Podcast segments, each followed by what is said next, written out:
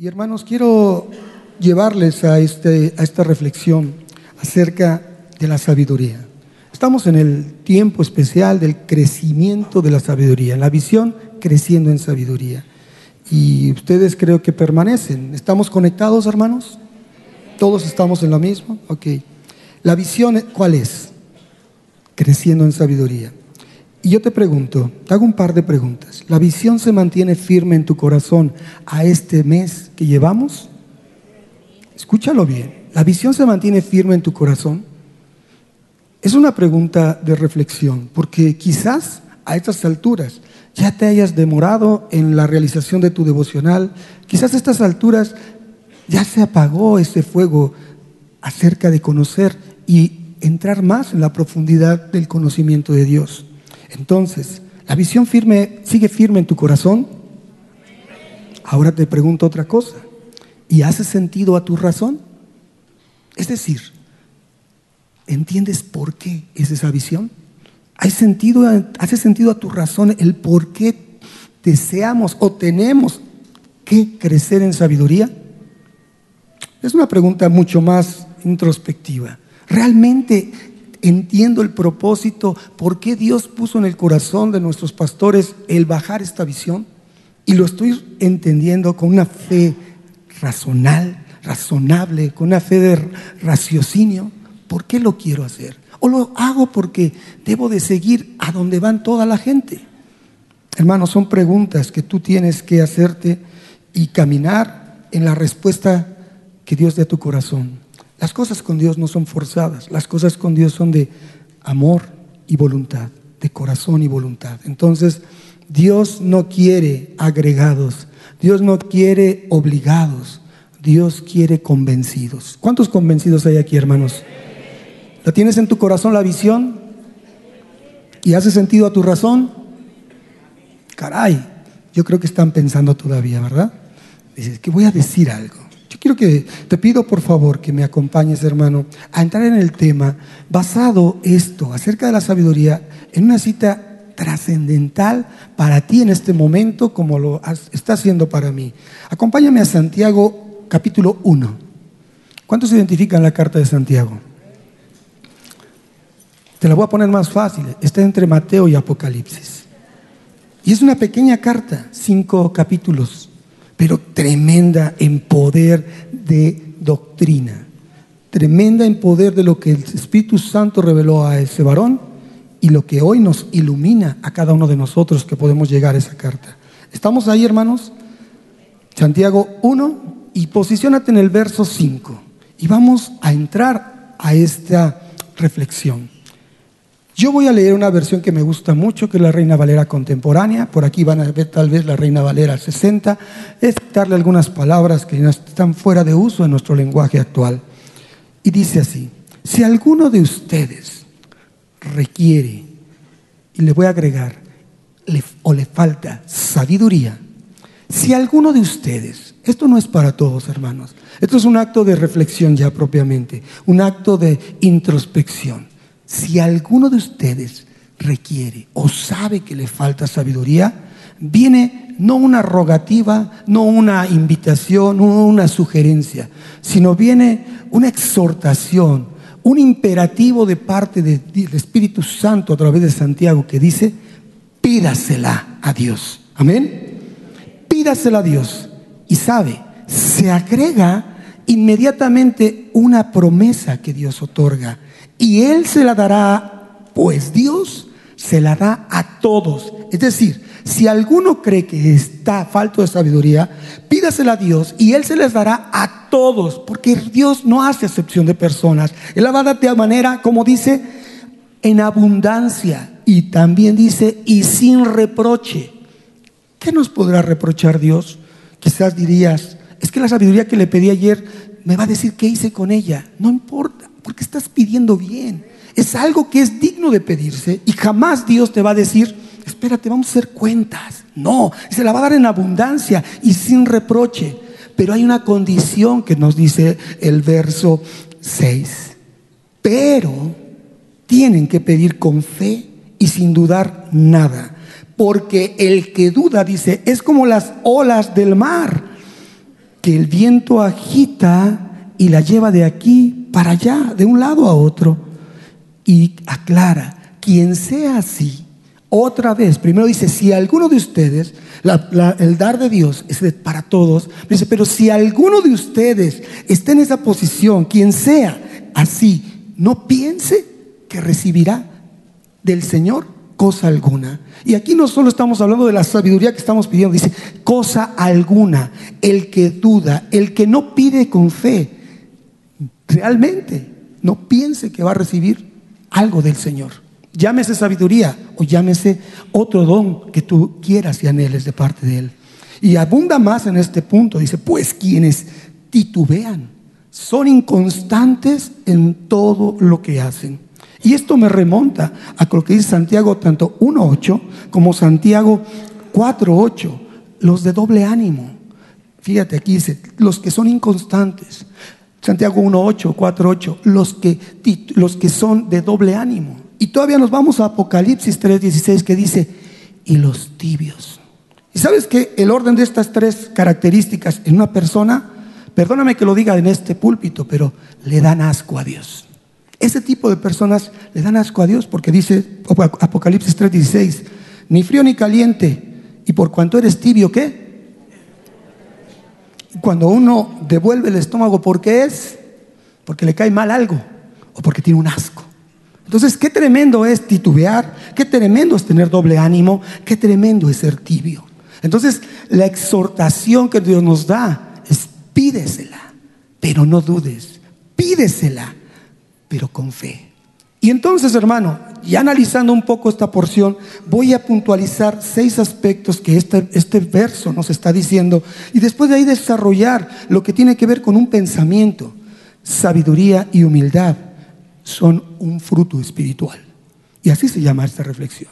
Sabiduría y humildad son un fruto espiritual, pero fíjate que van entrelazados, van de la mano. Y ahora verás por qué. Porque si vamos a hablar de crecer en sabiduría, tenemos que conocer aspectos del por qué. Por eso te digo, está en tu corazón. Ahora entiende si te hace sentido a tu razón. Por eso avanzamos acerca de condiciones sobre la sabiduría, que son actos de madurez que, revelan tu madurez espiritual. Primer punto, lo que nos dice la escritura, si alguno de ustedes requiere, le falta, necesita sabiduría, primer punto es reconocer que nos hace falta sabiduría.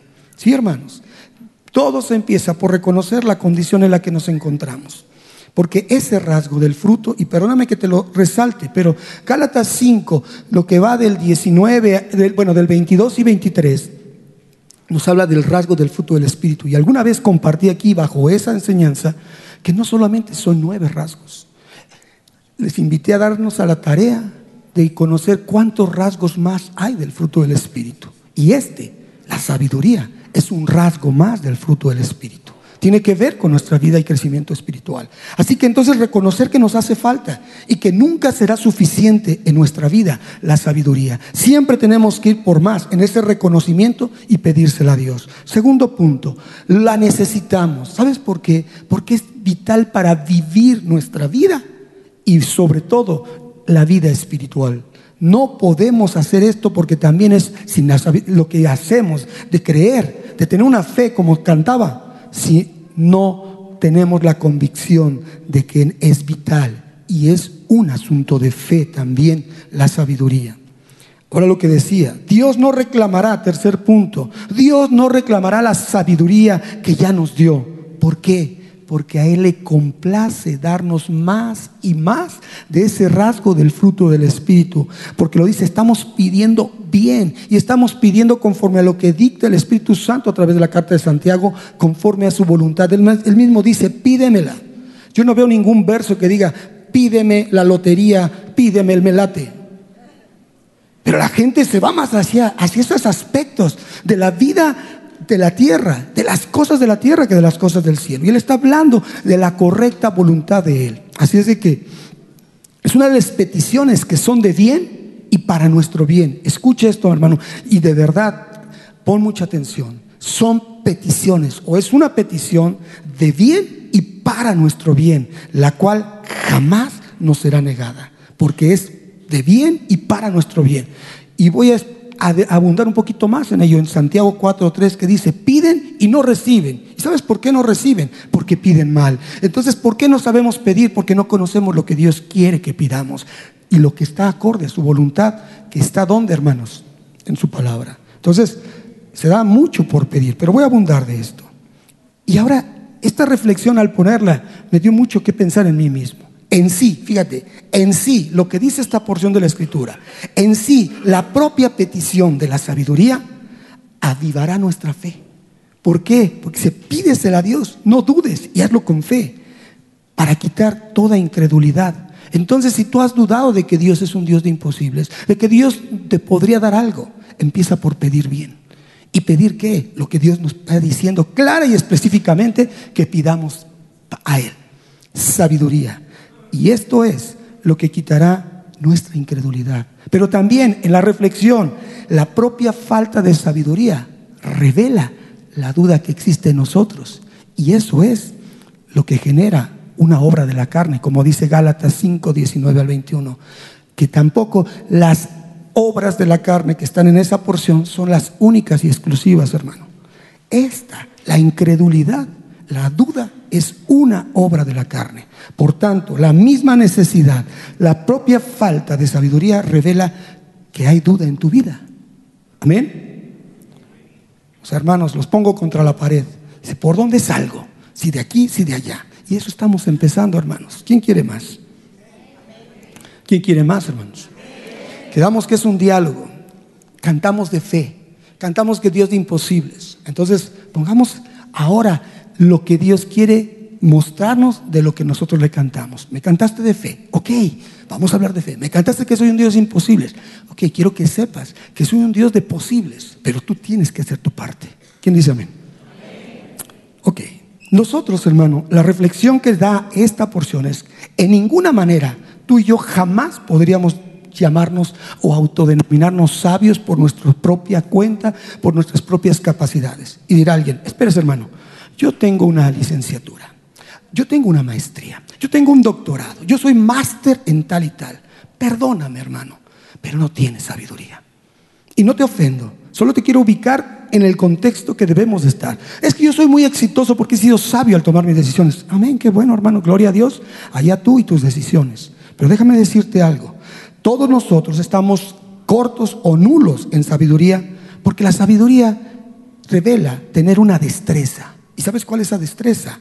De hacer práctico el conocimiento que hemos adquirido en todo el tiempo de nuestra vida y principalmente en las cosas del Espíritu. ¿Para qué? Para aplicarlo y lograr un correcto vivir. Entonces, pregúntate tú, si podemos ver si hay falta de sabiduría o no al evaluar cada aspecto de nuestra vida, hermanos.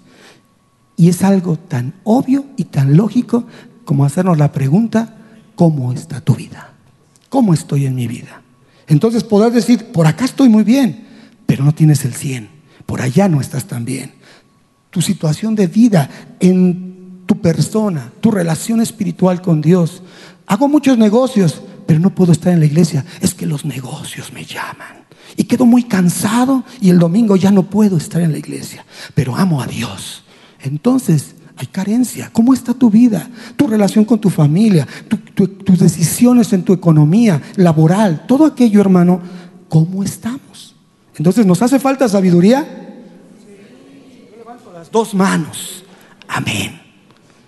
Así que la verdadera sabiduría, hermanos, es la aplicación correcta de todo lo que pudiéramos conocer. No solo es Sabiduría no es tener conocimiento, es aplicarlo correctamente eso que conocemos. Y déjame decirte que esto solo viene de Dios. Amén. Solo viene de Dios y se puede considerar como una ciencia sobrenatural que solo Dios puede dar a nosotros. No hay escuela, no hay una academia, no hay una especialidad. Sabiduría de Dios, me inscribo ahí. ¿Cuántos quieren ir a la escuela de la sabiduría de Dios? Pues hermanos, aquí está. Levanten su Biblia. Levanten su... ¿Quién trae Biblia? Amén. Todos están inscritos, hermanos. La buena noticia, y es gratis.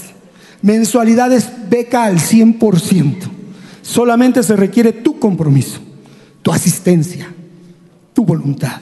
Así que, hermanos, dentro de esta porción que leímos, hay una extraordinaria y muy buena noticia. La noticia es que dice la escritura que si tú le pides, Dios está listo para responder pronto a un clamor de fe para una petición correcta. Él está pronto a responder a un clamor de fe ante una petición correcta. Y él mismo nos dice, si ustedes detectan falta de sabiduría, pídanla. Y Dios, y Dios se las dará abundantemente. Y es donde entro en Santiago 4.3, que dice, y cuando piden algo, no lo reciben, porque lo piden con malas intenciones, para gastarlo en sus deseos de sus placeres. Y hermano, a ver, a ver, es que los placeres, todo lo llevamos a la sensualidad. No, hermano, tú pides, ay, es que quiero conocer ese restaurante, Dios. Placer de tu Dios estómago.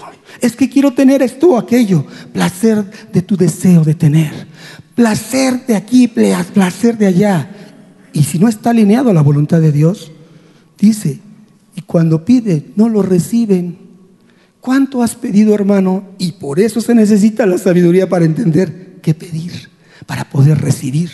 Porque si tú te basas en las cosas banales de este mundo, en las cosas de esta tierra, hermano, seguramente te pasarás sentado, hincado, acostado, dormitando, dormido el resto de tus días y nunca, de acuerdo a la palabra, llegará la respuesta a esa petición. Por eso, hermanos, dije, bueno, ¿y qué, qué, ¿Qué es lo que tenemos que hacer? La misma porción nos lo está diciendo. La clave para pedir bien es que todo lo que pidamos, escucha, debe hacerse sobre la base del amor a Dios. Punto. Todo lo que pidamos debe de hacerse sobre la base del amor a Dios y no de otra manera, hermanos. Si lo que pides te lleva a amar a Dios, ¿cómo no, hermanos? Si un Ferrari me va a hacer que ame a Dios, ¿Verdad? ¿Cómo no, hermano? Si, si el joven, ¿no? Me quiero casar con la Miss Universo 2019. ¿Cómo no voy a amar a Dios? No, hermano, de eso no se trata. Es decir, si se hace bajo la firme base del amor a Dios, hay un resultado. Y este es para darle honra y darle gloria a Él. Entonces, reevaluando todas tus peticiones, yo oigo mucha gente orar, hermanos, y solo se fijan, o mejor dicho, ponen su mirada en las manos de Dios solo en las manos de Dios. Dame, dame, dame, quiero, quiero, necesito, necesito, pido, pido, pido. Como el niño en juguetería con el papá. Quiero este, quiero este, quiero este, quiero este. Y el papá, espérate, quiero, quiero, quiero, quiero. ¿A poco no? Un niño en juguetería, ¿cómo es? Así hay hijos de Dios en juguetería, pidiendo, pidiendo, pidiendo, sin saber si el papá dice, es el tiempo, es la ocasión, es necesario y es mi voluntad dártelo. Entonces, hermanos, tenemos que entender que pedir es una ciencia sobrenatural basada en la sabiduría de Dios para saber qué pedir, qué necesitamos. El mismo Padre nuestro dice, Padre nuestro, wow, reconocemos que estás en los cielos, lo exaltamos, santificado sea tu nombre. Wow, esa es la, enseñanza de la oración. Que se haga tu voluntad aquí en el cielo como en la tierra. ¿Dónde está? Dame, dame, dame. Ahí, ahí viene, ahí viene. Síguenos dando el pan de cada día. Lo más cortito. Guarda, quítanos de la tentación y líbranos del mal. Ayúdanos a vivir, a sortear esta vida correctamente. ¿Dónde está el dame, dame, dame, dame, pido, pido, pido, quiero, quiero, quiero, necesito, necesito, necesito? ¿Dónde está, hermanos? Para entendidos. Amén. Hacerlo debe hacerse con todo nuestro corazón, hermanos. Basado en el amor a Dios, con todo tu corazón, con toda tu alma, con toda tu mente y con toda tu fuerza. Si tú vas a pedir algo basado en el amor a, Dios, para su honra y su gloria, hazlo con toda tu fuerza, tu mente, tu corazón, tu alma. Y entonces podrás ver que lo podemos hacer. Ahora, dice la palabra y no lo digo yo. Y todo lo debemos pedir en el nombre de Jesús. Ahí está, ahí está, ahí está. Esa es la fórmula mágica, el secreto. Ese es el mantra. Esa es la clave. En el nombre de Jesús, este es que ya porque digo en el nombre de Jesús, cinco palabras que a veces las usamos como un fetiche, hermano, solamente. Y no tenemos que hacerlo como una oración al aire, sino entender por qué lo pedimos en el nombre de Jesús, en el nombre del Hijo de Dios. Lo pedimos en Él porque recordamos lo que Dios hizo. Él no escatimó ni a su propio Hijo, lo dio para salvación de nosotros. Y si no escatimó a su Hijo, ¿cómo no nos dará todas las cosas que podamos pedir bien, como la sabiduría, para entregárnosla? En el nombre de Jesús es reconocer que Él fue el Hijo de Dios, pero que aún así se sometió a la voluntad de Dios, diciendo, no se haga mi voluntad, sino la tuya. En el nombre de Jesús, es decir, Él reconoció el señorío y que vino a esta tierra no a hablar de sí mismo, sino a predicar la doctrina de que era del Padre. Al hablar en el nombre de Jesús no es una fórmula mágica para recibir las cosas, hermano.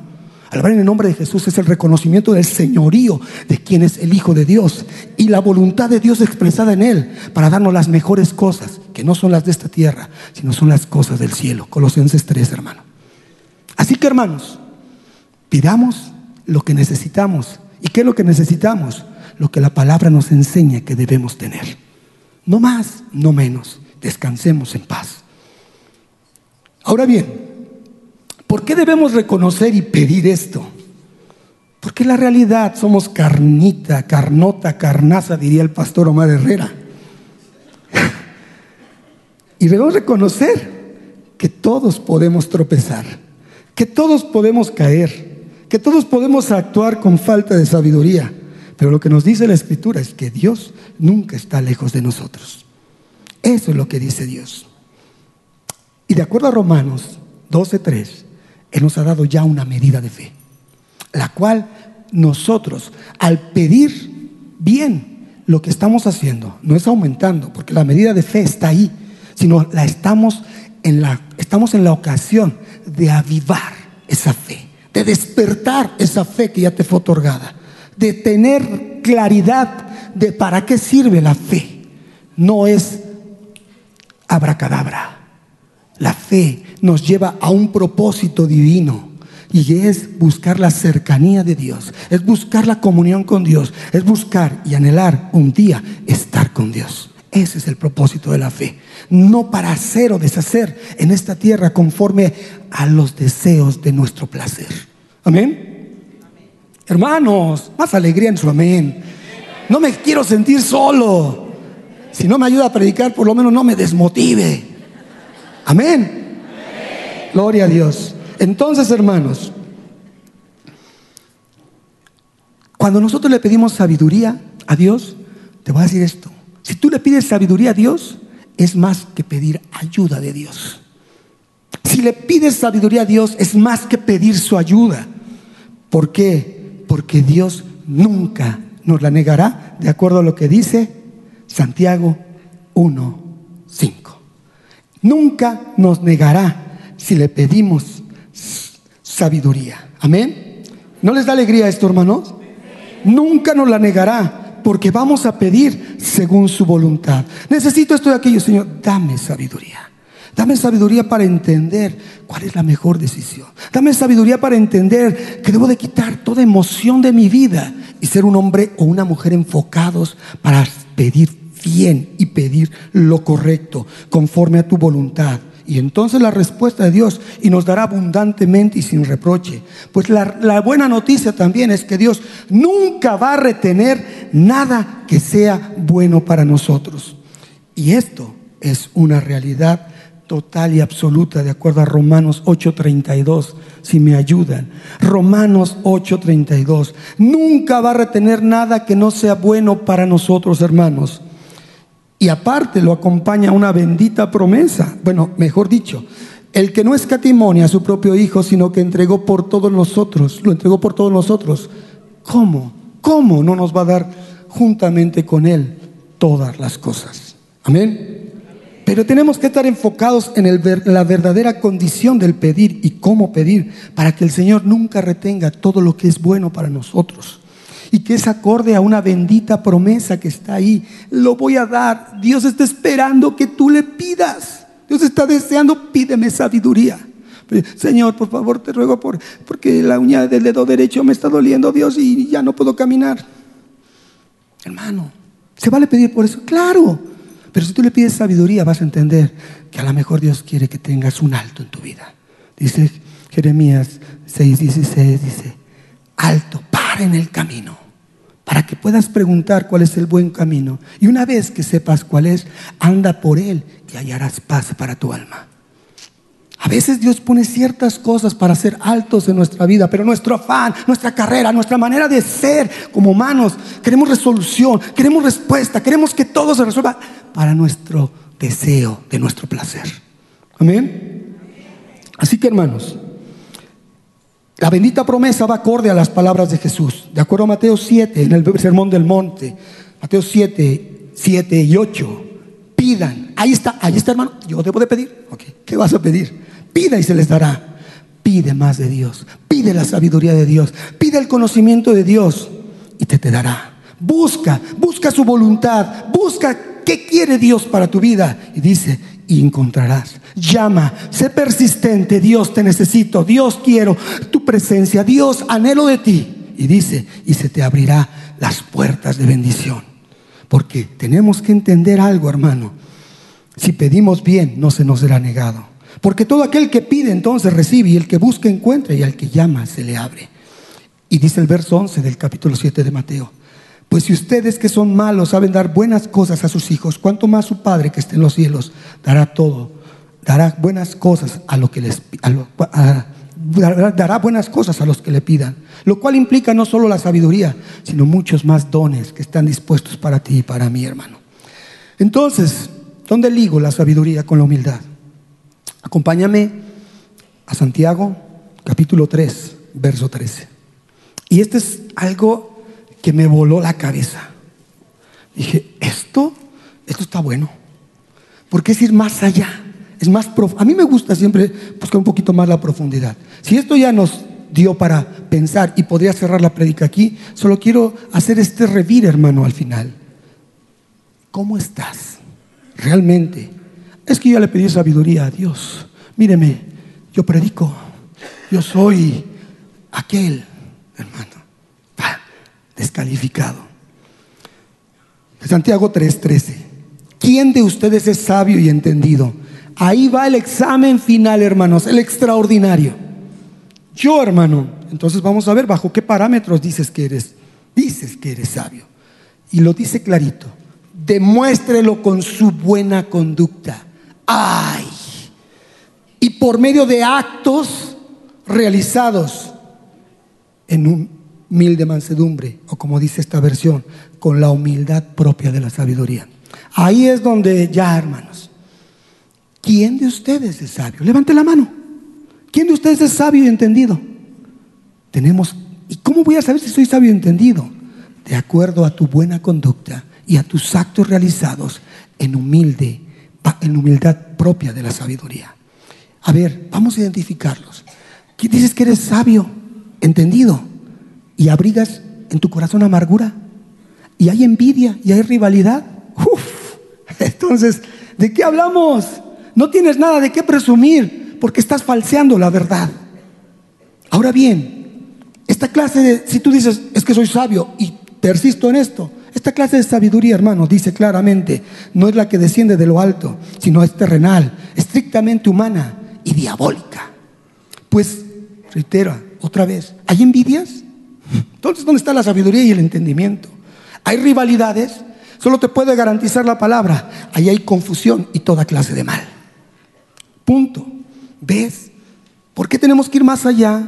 Es bonito una porción de la escritura, un versito pero ve el contexto que tiene que ver con la realidad de decir por qué es necesario tener la visión en el corazón y que haga sentido a nuestra razón. Por eso fueron las preguntas desde el principio. ¿Realmente sé lo que estoy haciendo?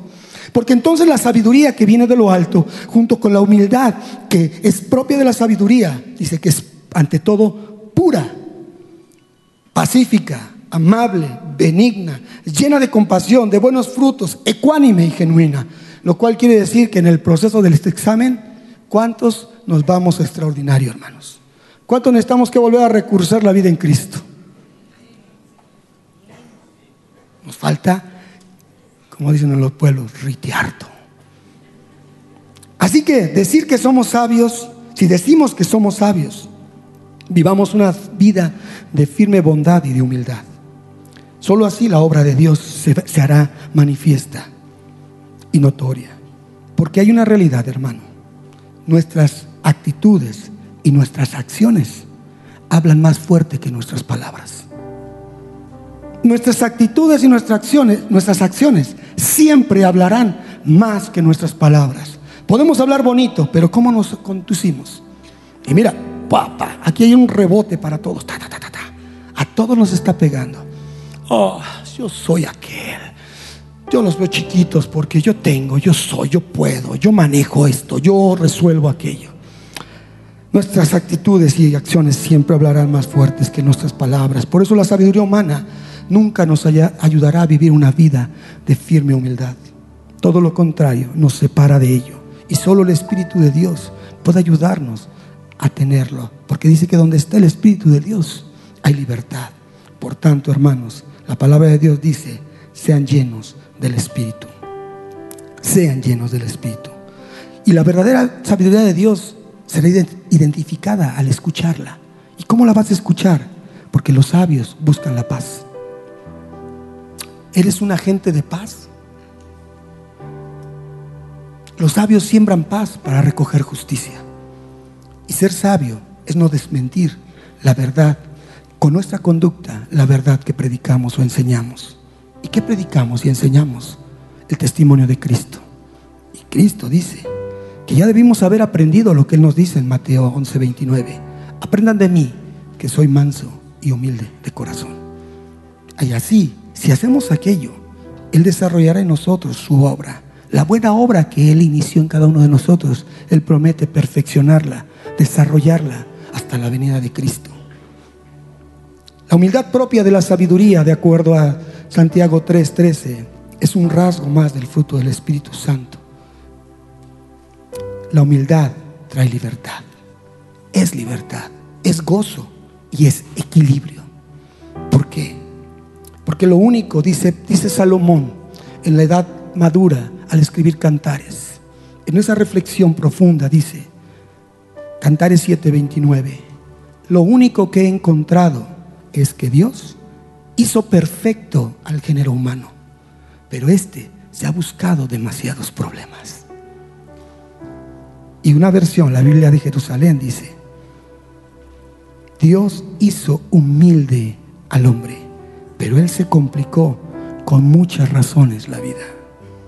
Dejamos la humildad y nos vamos al error. Así que una manera de experimentar la libertad de Dios es a través y por medio de la humildad. La humildad es un don que nos lleva a desear descender al lugar correcto donde debemos estar para contemplar a Dios del modo correcto, no teniendo un alto, más alto concepto de nosotros mismos que el de que debemos tener de acuerdo a la medida de fe que Dios nos dio. Y así podemos vivir en equilibrio, en paz y en deleite con nuestro Creador y con nuestro prójimo. Como en todo en la vida espiritual, la humildad es un rasgo del espíritu aspiracional, algo que te va a ayudar a caminar en la verdad para no avergonzarnos de nuestro vivir. Es una realidad interna que se va a manifestar en lo externo de nuestras vidas. Hermanos, solo por la humildad podemos experimentar contentamiento. Podemos entender que nuestra confianza esté enfocada en Dios, tanto en la humillación como en la exaltación. Porque dice Pedro, 1 Pedro 5, humíllense, sean humildes bajo la poderosa mano de Dios y Él los va a exaltar cuando sea el tiempo. ¿Te das cuenta? Si eres humilde, reconociendo y agradeciendo todo lo que Dios te da, todo lo que eres y que vas en el perfeccionamiento de su obra, Él te exaltará cuando sea el debido tiempo te reorientará tu vida la sabiduría propia, del, la humildad propia de la sabiduría, para disfrutar de todas las bendiciones que Dios te da. Así que en la vida, hermanos, tenemos que hacer muchas elecciones. Y al hacer la elección correcta, hermanos, vamos creciendo en sabiduría y en fe. Es decir, vamos a ir progresando. La visión está en tu corazón y hace sentido a tu razón. Lo que significa ir haciendo cada día lo más, más de lo correcto en tu vida. Eso es crecer en sabiduría. Eso es desarrollar, eso es madurar en tu fe. ¿Y cómo vas a saber si hiciste la elección correcta? Empieza por pedir persistentemente a tu Padre lo correcto. ¿Y qué es lo correcto? Pedir sabiduría como la prioridad de nuestra vida para entender verdaderamente lo que es buscar primeramente el reino de Dios y su justicia. Buscar a Cristo y obedecer lo que Él nos ha dicho. Y entendiendo que todo eso implica, al hacerlo, vivir con verdadera humildad. Así que hermanos, queda para ustedes esta reflexión. ¿Cómo debemos de pedir y qué debemos de pedir? Y todas nuestras respuestas, todas nuestras necesidades serán resueltas si lo primero en nuestra vida es lo que dice el Señor. Si detectan, si creen que les falta sabiduría, pídanmela, que yo se las voy a dar abundantemente y sin reproche. Y en función de pedir la sabiduría, todo lo demás, en el camino vendrán los milagros. Pongámonos de pie, hermanos. Y un ejemplo de una oración para pedir bien, la cierro con este Salmo 25 del 1 al 6. Salmo 25 del 1 al 6. ¿Cómo hemos de pedir? La misma Biblia nos lo marca. A ti, Señor, elevo mi alma. El reconocimiento de nuestra dependencia en Dios. Eres mi Dios. ¿Quién eres? ¿Quién es? Lo reconocemos. Y en ti confío. Fíjate qué hermosa oración. Ahora dice, no permitas que mis enemigos me avergüencen y se burlen de mí. Sin embargo, esa es la petición. Dirías, ahí está lo que quiere Él, su placer. No, viene el compromiso. No permitas en general que sean avergonzados los que en ti ponen su esperanza. ¿Te das cuenta? Nuestra parte es poner nuestra esperanza en Él y que sean más bien puestos en vergüenza los que sin razón se rebelan contra ti. Y ahora le pide el salmista, Señor, dame a conocer tus caminos. Señor, enséñame a seguir tus sendas. Todo el día espero en ti. Enséñame a caminar en tu verdad, pues tú eres mi Dios y Salvador. Y el propósito de la oración es orar por conocer la voluntad de Dios. Orar porque nos ayude a cumplir su voluntad y también oramos por recordar por recordarle lo que él ya nos ha prometido. Y dice aquí el salmo en el verso 6, Señor, recuerda que en todo tiempo me has mostrado tu amor y tu misericordia. Padre, gracias por tu palabra. Nada más que agregar, porque todo queda en el corazón de aquellos que con sinceridad lo han abierto para que tú les comunicaras en este lenguaje solo tuyo, espiritual, la respuesta a su oración, a su alabanza y su clamor, Señor. Gracias por tu pueblo, gracias por tu iglesia, porque tú los estás haciendo entendidos y estás llevándolos al crecimiento de la sabiduría todos aquellos que nos visitan por primera vez, gracias damos a Dios por tu vida, porque sabemos que Dios tiene un plan especial para ti. Llegaste a este lugar y no te vas a ir igual. Al final te esperamos para darte más y más y más.